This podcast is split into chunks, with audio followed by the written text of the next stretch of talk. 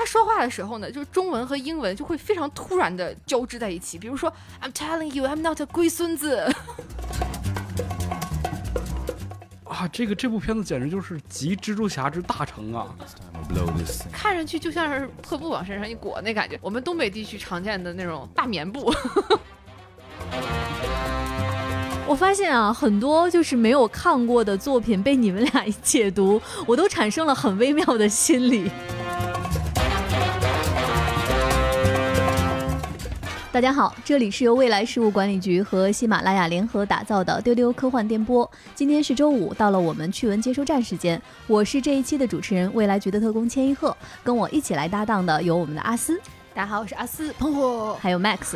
大家好，我是 Max。感觉时间过得好快啊，又到周末了。在这周二的时候，我们为大家播出了一期纪念金敏导演的专题。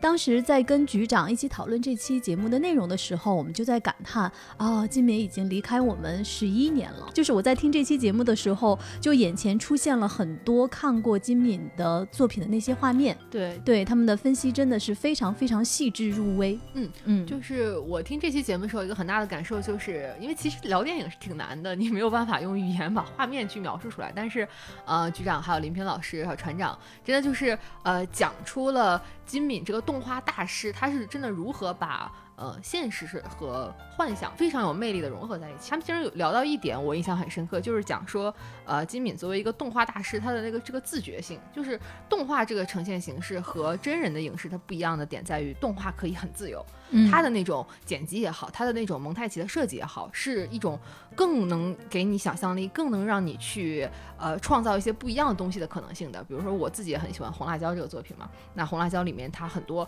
呃蒙太奇的这个设计和。是从一个呃人的身上的呃衣服的图案，然后马上蒙太奇剪接到这个人的动态，像这样的一种呃动画的运动形式，是你只有在动画作品中才能看到的。那像这种幻想力大开的东西，真的是可能呃在金敏之外很少再见到的一种。呈现形式了，嗯，是的，嗯，而且在这期节目里面，呃，当时局长他就是讲到说，呃，觉得金敏的一个特点是，他能很精致的去捕捉我们做梦的时候的那个触感。嗯，我听了这期节目之后啊，我这两天早上醒的时候，我真的都会想这件事儿。嗯，就是你在梦里面的那种身体和视觉和你整个的那种状态，呃，确实在金敏的作品里面，他的表现和其他的导演表现是不一。一样的，所以说这期节目真的很棒。如果还没有听的话，推荐大家来听一听这期，就是我们这周二播出的金敏离开十一年，亲手擦掉现实与虚幻边界的大师。呃，那说到我们这一周的一些新鲜的资讯和大家分别看的作品啊，嗯，我知道阿斯跟 Max 看了同一部电影。但是他们有很不同的意见，为什么会有相左的意见？是哪部电影呢？准备好了吗？请请开始你的表演。哎，我们看这部电影呢，叫《追忆迷局》，是美国最近刚刚上映的一部科幻悬疑爱情片。然后它的主演是休·杰克曼和呃 Rebecca 福格森。啊，这个片子哎，我很想看哎，我一直都想看 啊，所以我我作为一个还没有看这个电影的观众，我今天要听到两个截然不同的。一些反馈了，嗯嗯，是，我是。就不太喜欢这个片子，我不太理解。我嗯，这个片子我也是在知道这个片子的时候，期待值就很高，因为首先是这个卡斯很强大，嗯啊，狼叔还有呃那个 Rebecca 福克森，对他一他在那个《碟中谍》当中是一个常驻的主角，然后另外他跟那个休·杰克曼之前在《马戏之王》里面也有对手戏，是的，而且在接下来大家非常期待的电影《沙丘》里面，他演的是杰西卡夫人，对，嗯，就是这也是两位非常优秀的演员，呃，而且呢，这部电影它的编剧和导演呢。是丽莎乔伊，她这个不仅指导过《西部世界》当中的几集，而且她还有一个身份，就是她是那个乔纳森·诺兰的妻子，也就是我们熟知的克里斯托弗·诺兰的弟妹啊，就这是一个科幻世家组合，所以就她因为之前的资历，就对她的作品还是抱有很高的期待的。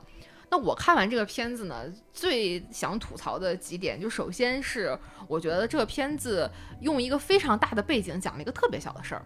那这个故事它其实讲的是说未来呢，这个气候灾难、海平面上升，美国很多城市都被淹没了。然后这个故事发生的城市迈阿密，它已经变成了一座水上城市，就是很多大厦它都建在那个变成威尼斯了。哎，对对对，那种嗯感觉，对他们的那个出租车甚至都已经变成小船了。是的啊，然后因为这个气候灾难以及这些地理情况的变变化，在美国还发生了很多战争，包括可能世界上也会有一些呃战争的发生。那主角休·杰克曼饰演的这个人，他是一个给人们提供记忆。漫游服务的一个技术工作人员，就是嗯他会其实是相当于，呃，因为现实生活很糟糕，所以人们都会想去重温那些过去的好时光。你们就可以到休·杰克曼这里来，然后呃躺到一个水箱里，就能够回忆起那些对你在你生命当中很美好的瞬间，比如说、哦，这个设定还挺好的。对，然后，所以我一开始看预告片和看这个设定的时候，就觉得哇，好浪漫，好有趣，而且，嗯、画面摄影非常的精致，加上两个主角又非常的养眼，看上去就很好。结果呢，我看了这个片子，它两个小时，这么宏大的，有点像末世，但是又很浪漫的记忆的，呃，水上的这个战争的背景，就讲了这个休·杰克曼和福克森谈恋爱。然后他们两个这个恋爱谈的呢，就挺莫名其妙的，我没太懂他们两个怎么爱上的。就是 呃，福克森说我钥匙丢了，然后他他到狼叔这儿来说，说我能不能搜寻一下我的记忆，找一下钥匙。狼叔一看到他就哇，这个找钥匙的妹子也太漂亮了吧，两个人就相爱了。这个故事后面的不断的发展，就是因为找钥匙这件事情，两个人相爱有多么的相爱，最后甚至可以为了彼此去去死。就是阿斯，你觉得他已经给了你这么宏大的一个设定，而且他的角度还挺清奇的，对但是最后讲了一个庸俗的、莫名其妙的谈恋爱的故事。对，那 Max，你不同意吗？啊很显然，我不同意。就对，其实就是这个爱情故事只是表象，嗯实际上它其实讲述的是一段关于这个财产继承的一个，是吧？一个内部斗争问题，一个啊家庭斗争问题。然后就他有呢，反转，对，他是有反转的。休·杰克曼这个人，他饰演的是一个就是帮别人回忆过去的一个技术工种。这个这个工作呢，他以前他的前身是在军队里去审讯犯人，就是通过这种审讯方式，能够把这个人他当时作恶那些记忆都调出来嘛，大家就能成为这个审判时候的一些证据。嗯然后当他就是离开战争之后，他就开始做这项服务，他有点特别像咱们现在那个心理咨询师哎嗯，啊，就是你来了，我给你讲一段非常对，因为修·杰克曼跟着我的声音，音，呃，咱们回到过去的时光这种感觉。嗯然后你回跟他回去之后，他就会在一个旁边的机器上展现出这些画面来，嗯然后你就能看到。所以说，它这个故事核心的一个技术要点就是说，这个回忆工具，这个东西是一个很迷人的事儿。我就觉得你都拥有这么强大的技术了，你就用来谈恋爱吗？你就觉得干点别的啥不行？就是啊，你不你不想帮助地球变得更好吗？你不想拯救拯救世界吗？这个世界已经这样了，就为什么要拯救？你可是修·杰克曼啊！我我理解 Max 就是呃，觉得这个爱情它不是一个单纯谈恋爱，因为他后背后还有阴谋，还有破案，还有迷局，所以他呃可能不像我说的那么简单。但我就是觉得他最后落点还是落在这个爱情上吧，就让我觉得格局小了。嗯 这感觉。然后另外我还很很想吐槽的一点就是这个片子的。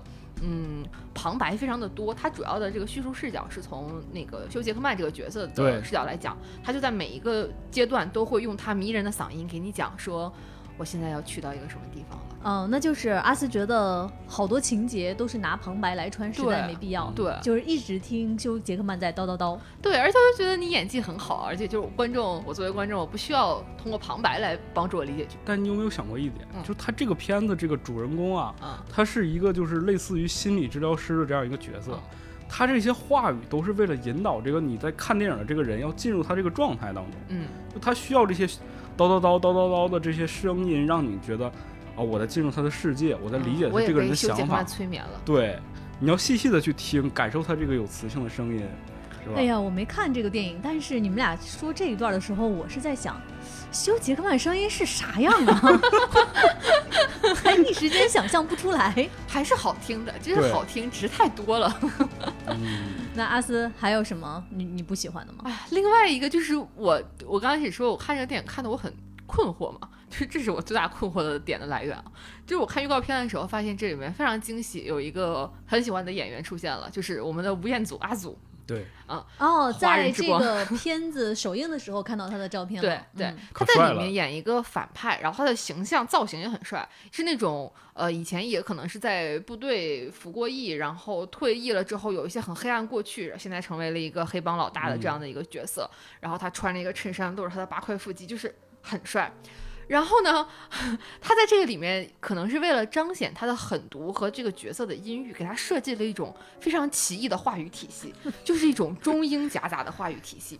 就大概是什么样子呢？就他说话的时候呢，就是中文和英文就会非常突然的交织在一起。比如说，I'm telling you, I'm not a 龟孙子。哦，我跟你讲，这就是我们的 relationship。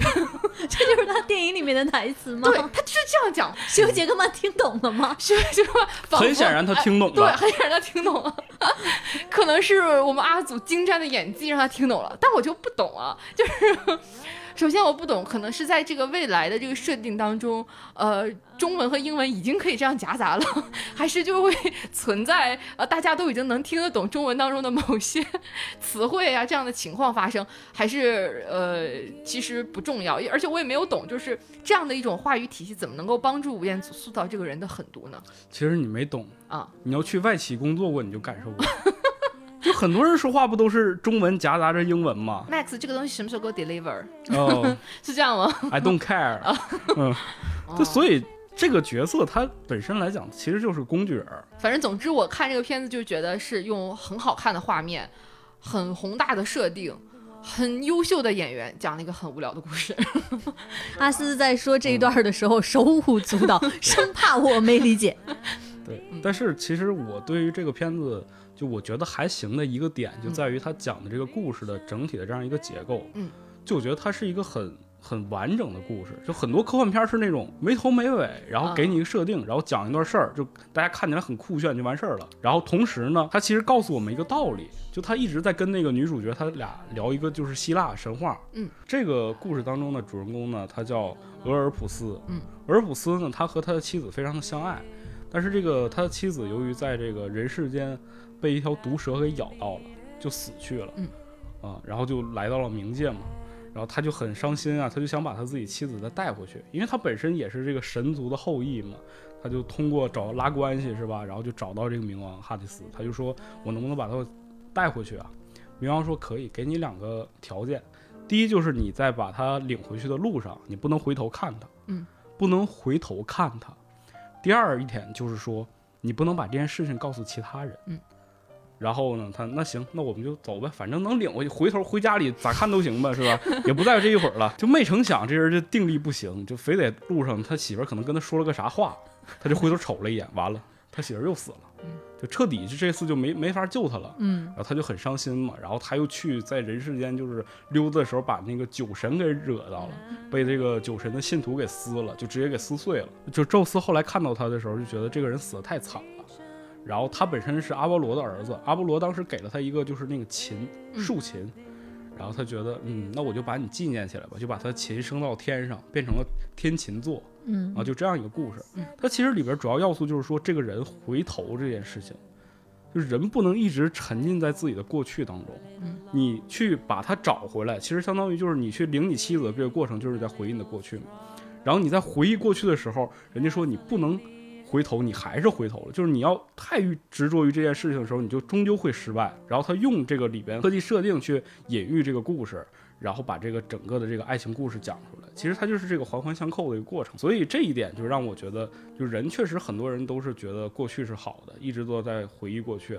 我们有时候遇到不幸的时候，也在回忆过去嘛。嗯。但是当我们发现，就是你要往前看的时候，才会更好嘛。所以说，就是这个故事吧，整体肯定是还是有一些欠妥的地方。嗯。但是我觉得，就是对于大家去理解自己这个回忆过去这件事情，我觉得还是很有意思的。好，《追忆迷局》这个电影，我每当听阿斯说，我就想放弃，但是 Max 就能适时的把我的这个好奇心给救回来。我不知道今天丢丢的听众你们觉得怎么样？但是听完这两位讲，我想去看一看这个电影，自己做一下判断。嗯，留心一下吴彦祖啊。因为一闪就过去了。对。那接下来进入到我们今天的资讯的分享。我们今天的关键词有蜘蛛侠、基地、失控玩家、星战，还有星际牛仔。先来看失控玩家，其实就在今天八月二十七号，失控玩家在国内上映了。嗯。哎呀，这个电影在这一周的时间里面，感觉上映前整了好多活儿啊。对，咱们其实上周录的时候它就已经定档了，对，而这一周你会发现已经开始迅速的这个宣传起来了，是吧？是，嗯。前面发了一张那个海报，是这个瑞恩·雷诺兹他自己写、自己画的。哎，这个海报画的非常有灵性啊，就是 他的灵魂画像吧？是，对，因为他在直播预告，然后他说：“哎呀，大家那个呃非常期待吧，我把这个我们最新海报带过来了。”然后低头问工作人员：“海报呢？”说：“这块这块没有海报。”啊，那我给你们画一个吧，还写了段中文。对，一笔画写“失控玩家”即将上映。对，大家可以去找一下，真的，我觉得写的还挺好的，像一个小朋友写的字儿，看不出来是外国人写的，是那种感觉。然后你感觉夸奖对，感觉跟瑞恩·雷诺兹在就是小贱贱的那个人设，包括他在这个电影里面就很中二那个感觉，感觉一脉相承。对，嗯。然后说到小贱贱的话，就是他也。自己联动自己嘛，就是他自己又出演来了死侍，然后和漫威里边的一个角色，俩人一起看他这个时空玩家的预告，对，做那种反应视频也很有意思啊。然后另外呢，这个片子在这周还推出了它的中文主题曲，是王力宏的《盖世英雄》。哎，我当时就很纳闷儿，我说为什么是这首老歌呢？这个时候 Max 就给我解答了，盖嘛。他这个英文名叫 Free Guy，对，然后 Guy 是英雄，Oh my God，就所以是谐音梗。对，这是一首老歌了，这是王力宏很多年前的歌。对，然后他这一次为了给做这个主题曲，把中间的那个 rap 的部分又重新写了一下词儿。是，对，就是为了更契合这个电影，很有意思。然后这个 MV 拍的也很有意思，王力宏自己还在里面呜呜喳喳的，对，自己也在整活儿，就感觉所有跟瑞恩·雷诺兹和小贱贱能够联动起来的，都变得很中二，很有意思起来。那说到这一周的一个重磅的资讯。那我觉得必须是蜘蛛侠了。就在这一周，蜘蛛侠三，呃，也就是蜘蛛侠英雄无归发布了全球首支预告片，啊，可以用炸裂来形容吧？大家的反应太棒了。这个，我我我首首先是想到很多期资讯之前，那个时候好像还征集过。第三部的片名，因为它的那个英英文名字是 No Way Home，然后就想让大家去翻译一下，对，英雄无归这个名字还是给人很多期待和联想的。而且呢，就是我们看到这支预告片之后啊，大家就翻到了我们在去年底的时候录制的一期丢丢，就是丢丢小剧场。我们从时间线的前端回到。未来局给局长汇报工作，然后其中呢，我们的主播文丽就讲了很多他在时间线上观察到的关于蜘蛛侠三的一些要发生的事情。那这支预告片之后啊，我们再听当时文丽的那些工作汇报，哇，真的是你去听吧，很多内容全都是一模一样的。你现在肯定相信我们是时间线管理机构，是的，真的是啊。Max，你可以给大家讲一讲，在这支预告片里面。大家看到了什么信息？作为这个漫威粉丝啊，上周经历了这个 What If 的低谷，今天终于站起来了，支棱起来了。出去是这个预告片一发出来啊，你可以说简直就是三厨狂喜啊！对，因为你一下就能看到，哎，这个这个奇异博士，哎，好熟悉啊！然后你会又看到这个章鱼博士也好熟悉啊！然后这个小球，这不是绿魔的小球吗？啊！所以说，他这一部片子就肯定会发现我们之前，比如说文丽说了啊，三个蜘蛛侠出现，那肯定就会出现在里边了。嗯，同时也会有各种各样的 BOSS，比如说在超凡蜘蛛侠里出现的 BOSS，包括在这个最早老版托比马奎尔的那一版的蜘蛛侠里的 BOSS 啊，这个这部片子简直就是集蜘蛛侠之大成啊 啊！你知道吧？就是他把所有蜘蛛侠最好的要素全都集合在一起了。蜘蛛侠本身就是在漫威当中的一个团宠嘛。对，钢铁侠给了一件衣服。啊，给一件不够，还得给两件 啊！然后这个钢铁侠去世之后，大家都很心疼小蜘蛛嘛，没事儿，奇异博士来了，后爹来了，新衣服拿着。对，我很喜欢奇异博士和蜘蛛侠两个人之间的这种化学反应，而这种化学反应是从戏里到戏外。对，对对对。因为那个荷兰弟啊，这个众所周知，他是 漫威的一个严防死守的对象，因为他非常大嘴巴，嗯重点看护哎，对象。重点看护对象。他的这个剧透有很多的名场面，嗯大家可以去搜一下之前漫威的众主创是怎么防他剧透的。嗯，包括这个蜘蛛侠第三部，都是很久以前我看他一个采访的时候，他就说啊，我们接下来的第二部和第三部，然后呃会怎么样，怎么怎么样。然后主持人说啊，我们这个蜘蛛侠会有第三部吗？那个时候。全世界都只知道蜘蛛侠会有两部，然后他说啊什么？我刚才说了第三部吗？所以其实，在这部蜘蛛侠的预告片放出的前一天，索尼其实也发生了预告片的画面泄露的这样的一个事件就。非常严重的一个次泄露，因为它泄露出来的这个片子很显然是送审的，就是特效都没有做好嘛。嗯，然后当时这个泄露出来的时候，大家网友都觉得呀，荷兰弟又干好事儿了吗？啊、荷兰弟也说，哎，我还没发呢。啊，结果哦，不是我，不是我，没关系，嗯。然后这个片子里，其实呃，你现在能看到一点，就是漫威的这个野心，它又开始变大了，就是它这个多元宇宙从剧开始彻底延伸到了这个电影宇宙了。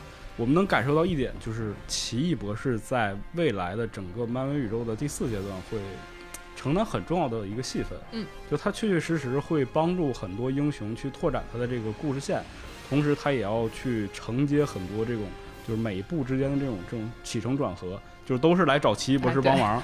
特别像雷神三最开始对，哦，对啊，对对，洛基哥俩过来了。关于剧透吧，大家肯定是已经开始各种彩蛋解读了。嗯，但我觉得还是要慢慢的等它这个片子能放出来吧，因为嗯现在来讲疫情这么严重，它什么时候定档确实真不好说。嗯，我觉得说起来荷兰弟的话，就对，就我觉得他就是不仅仅是团宠吧，我我在想这三代蜘蛛侠，我不知道你们的感觉啊。这三代蜘蛛侠，托比马奎尔、呃，安德鲁加菲尔德，包括到了荷兰弟，我最喜欢的肯定是荷兰弟。嗯，我自己也个人还蛮喜欢安德鲁加菲尔德那一版本，嗯因为主要是呃，因为就大家看历代蜘蛛侠，就是蜘蛛侠和女友这个 CP 都是一个还挺值得去看和分析的一个呃一对 CP。然后我很喜欢安德鲁加菲尔德和当时那个艾玛斯通他们两个的那个化学反应。也可能是因为当时他们两个是真情侣吧，就那版本我也很喜欢，而且那个时候安德鲁加菲尔德也很年轻，就是意气风发，头发都是向上梳的，很高的那种那种年轻小伙子的感觉。那 Max 呢？你会喜欢哪一代蜘蛛侠嗯，？Max 说太难抉择了，就是喜欢蜘蛛侠本身。对啊、就都很喜欢啊。而且那个最早的那版是我很小的时候看的，嗯，那时候你根本都不知道什么叫漫威呢，你只要知道 蜘蛛侠，哦，好厉害。就但它每一代之间会有一些就差别吧。嗯，我觉得可能现在这一代确确实实能够符合更多的人的喜爱。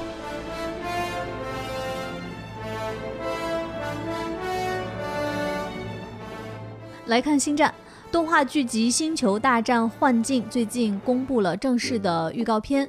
那这个动画剧集呢，是由七家知名的日本动画公司和工作室带来的。对的，我们看到预告的时候就发现它其实很像，有点像那种动画版的 S 机，是吧？嗯，它其实十集是相当于是九个故事啊，有一个故事是分上下集的，嗯然后它肯定是就是每一集之间这个画风特别不一样。日本还是有很多这种呃不同的由不同的动画工作室和这个动画公司，然后来拼盘组成的这样的同样的作品，嗯其实代表了他们的动画生产水平的一种先进，就是人家的确能够找出这么多种不同风格的，但是却拥有同样的非常高质量的作品呈现出来，包括像呃回忆三部曲啊，像那个天才工作室，包括安野秀明他自己也会有那个呃动画制作人计划，就是专门会给一些有想法的年轻的新锐的动画人来 呃展示自己的这个空间。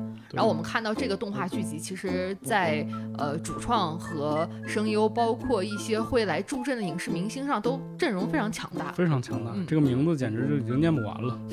嗯、对，所以说他这个片子肯定还是以星战的故事为基本，但是更多我觉得可能是一些小切口的，就是一些嗯小人物的一些小的故事，发生在这个星战宇宙当中世界各地的一些故事，可能跟主线没关系，但可能会很精彩。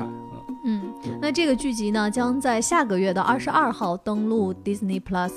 呃，另外说到关于星战，有一个资讯就是《曼达洛人》的第三季将在下个月开拍。几乎所有的我觉得《曼达洛人》的粉丝看了这个资讯之后，都会问一个问题：格鲁古会回归吗？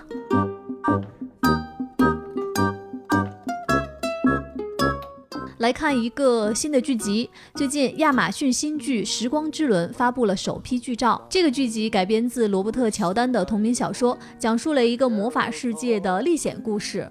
那《时光之轮》这个剧集是亚马逊近年来除了《指环王》以外的又一个重点的影视项目。那这个剧将在今年十一月份开播。现在只释放出了剧照，我一看这个剧照呢，一下子脑海中就是就是映出了非常多的这种奇幻剧集，嗯啊，《权力的游戏》啊。沙丘啊啊，指环王啊啊等等等等。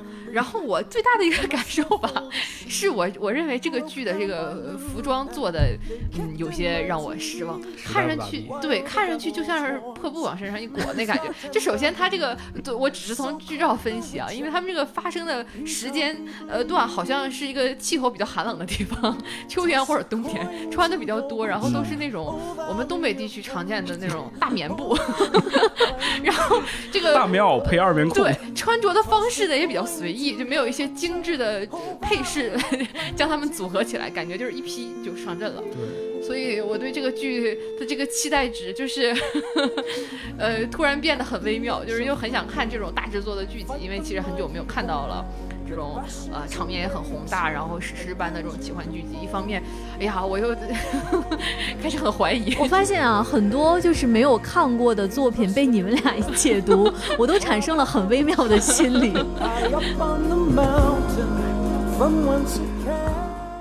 来看基地。也是在这一周，《基地》的剧集发布了正式的预告片。那我们知道，《基地》是改编自阿西莫夫的同名的著名的科幻小说，很多很多科幻迷都在期待这部剧集。那看到了这个剧集的正式的预告片之后，我发现大家好像。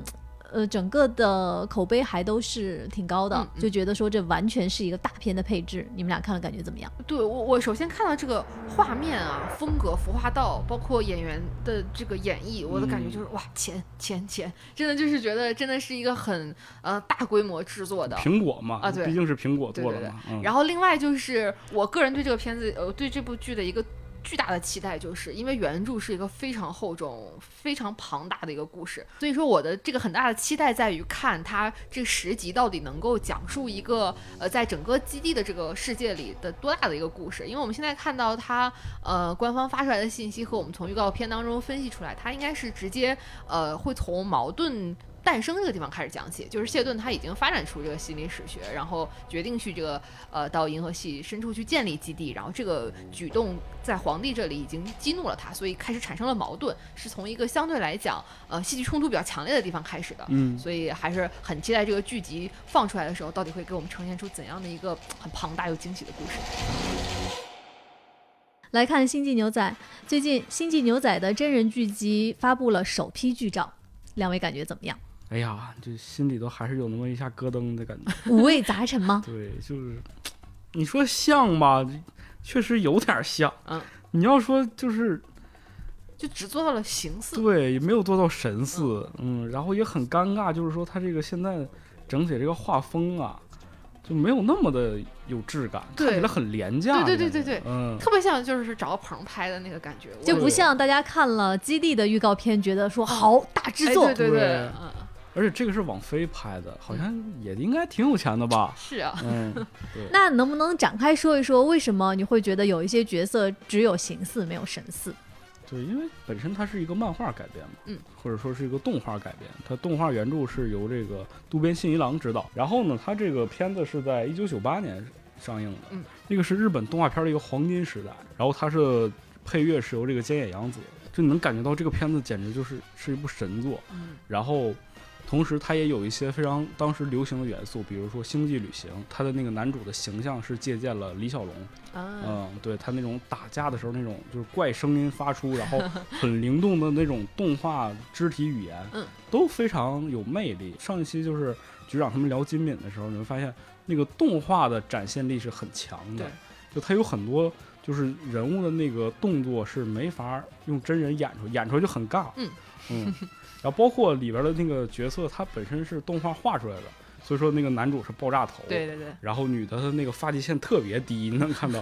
然后她本身也是有一点点就是中亚或者是那种就是很奇怪的一种说不上来的一种血统感。嗯，然后你要真的去在现实生活中找这样一个人，你还演不出那种味道。我看到有网友看到这些剧照之后，唯一给出正面反馈的是里边那只狗狗。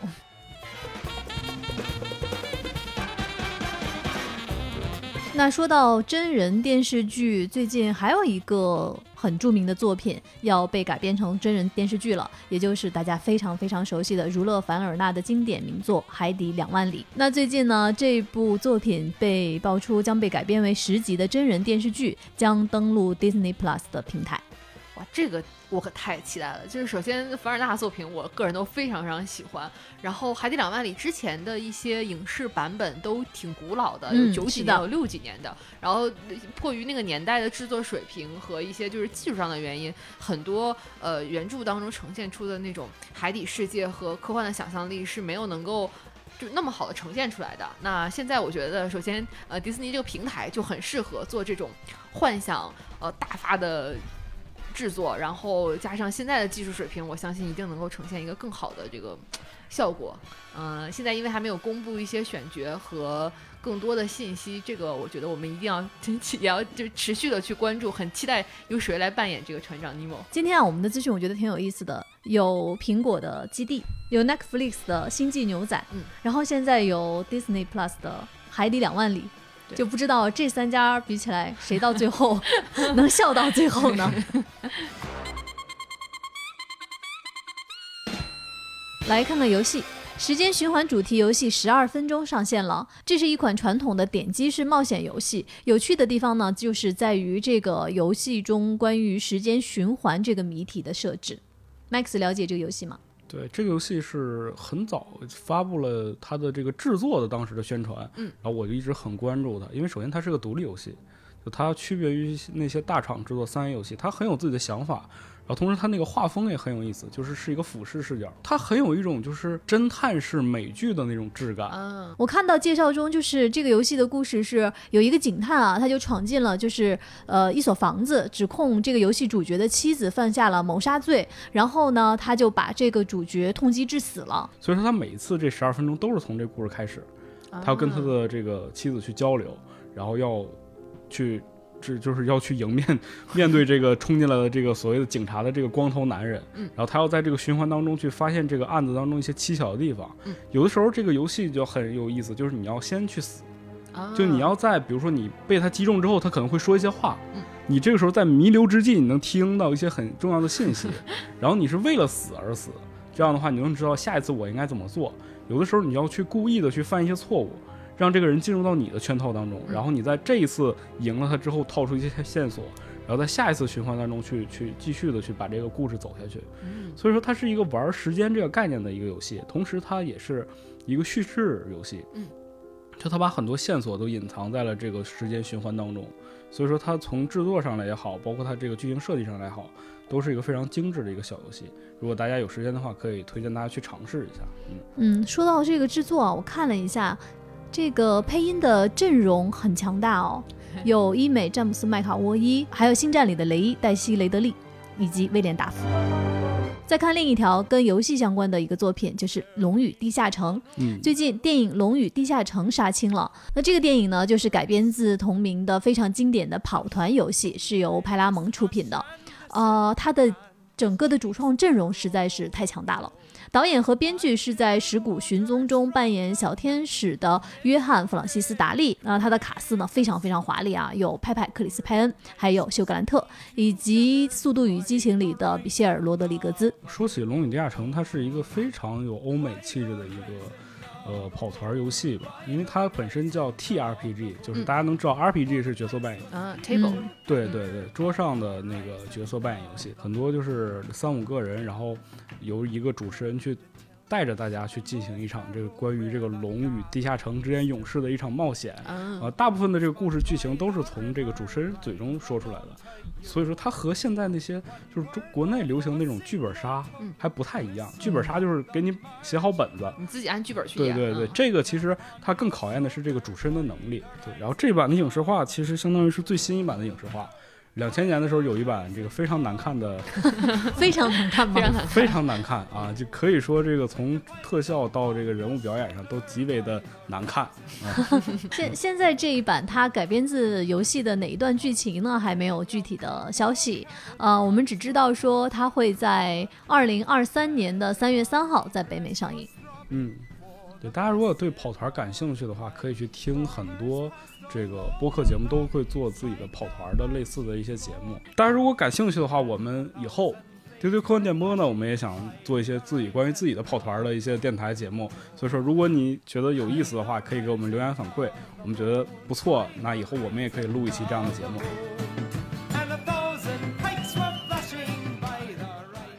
说完了这周的资讯呢，来给大家推荐一个新的玩具，它就是我们未来局的独立玩具厂牌宇宙抽屉的重磅新品王登登和班布布单体玩具翘脚款开售了。我们在之前的节目里啊，跟大家介绍过王登登，呃，他在。之前的 WF 和 DF 展上跟线下的粉丝也见过面。嗯，王登登呢是一只翘着脚的熊猫，它特别好动，喜欢躺着吃、坐着吃、靠着吃，然后它还特别为自己越吃越圆这件事儿感到自豪。那斑布布是谁呢？斑布布是王登登的一个好朋友，它是一只小竹笋，它就是英文就是斑布的那个谐音了，叫斑布布。嗯那斑布布还没有长大，一直在困惑自己将来会不会变成竹子呢？所以说他们俩就是拥有一份特别特别真挚的友谊。那如果大家对我们的王登登和班布布感兴趣的话呢，呃，给大家指路淘宝店寻找独角兽 Toys T O Y S 啊、到这个淘宝店呢来搜索王登登和班布布，就能看到它的具体的发售方式和购买链接啦。这周的资讯分享先到这里，来看看在之前的节目里面给大家留到互动的话题。在上周的 EVA 的那一期，我们留的话题是看完 EVA 中你最喜欢的角色是谁？我们先来看一下在丢丢群里面的大家的接龙。Lydia 说，所有人真的是所有人，每个角色都让人爱。Phil 说，时间足够让真嗣成长，也足够让我们把每一个角色都好好爱一遍。Kind Fox 陈竹他说谈不上谁最喜欢，不过突然觉得看完没有那么讨厌珍惜波了，全集都一直挺正能量的，而且武力和智商双在线的一个。这个叫陈星浩的，他说这次我真的彻底爱上了明日香，他不是二十年前的明日香的复制品，他就是他自己。可能我觉得这些这些粉丝的话呀，只有看完这个 EVA 的人才能理解吧。嗯，飞天杠四七 D 说真的绷不住了，青春就这么去了，人再无少年。小宇宙上有一位朋友叫豆大之，他的留言是想不到还能有更好的结局了。在上周的资讯节目里面，我们留的互动话题是你看过的最神仙的卡司属于哪部作品？来看一看，在丢丢群里面，于瑞说《爱尔兰人》啊，是希克塞斯那一部。对，嗯。呃，CAT 说东成西就，哎，哎对，这个我我很喜欢，确实，而且就是尤其是呃，这个大家都很知道，都知道东成西就和东邪西毒是一起拍的。对后拍的，对嗯，就是当你知道这个再去看这两个作品的时候，就觉得哇，这些演员也是太强了。对，所以后面有一位叫芋头乐园，他就说东邪西毒，东成西就。对，嗯，哎，我喜欢这位叫东京电动堂的朋友，他说北京欢迎你的 MV。啊，那可真是全明星啊！那我们今天的分享就到这里，在节目的最后给大家留一个互动的话题。今天的话题是在过去的三代的蜘蛛侠的电影中，你最难忘的那个名场面是什么呢？欢迎大家订阅丢丢科幻电波，在我们页面下方的评论区来给我们留言互动，也欢迎大家加未来局阶段员的微信 f a 杠六四七进丢丢的粉丝群，一起参与接龙讨论。今天的节目就是这样，我们下周再见，拜拜。拜拜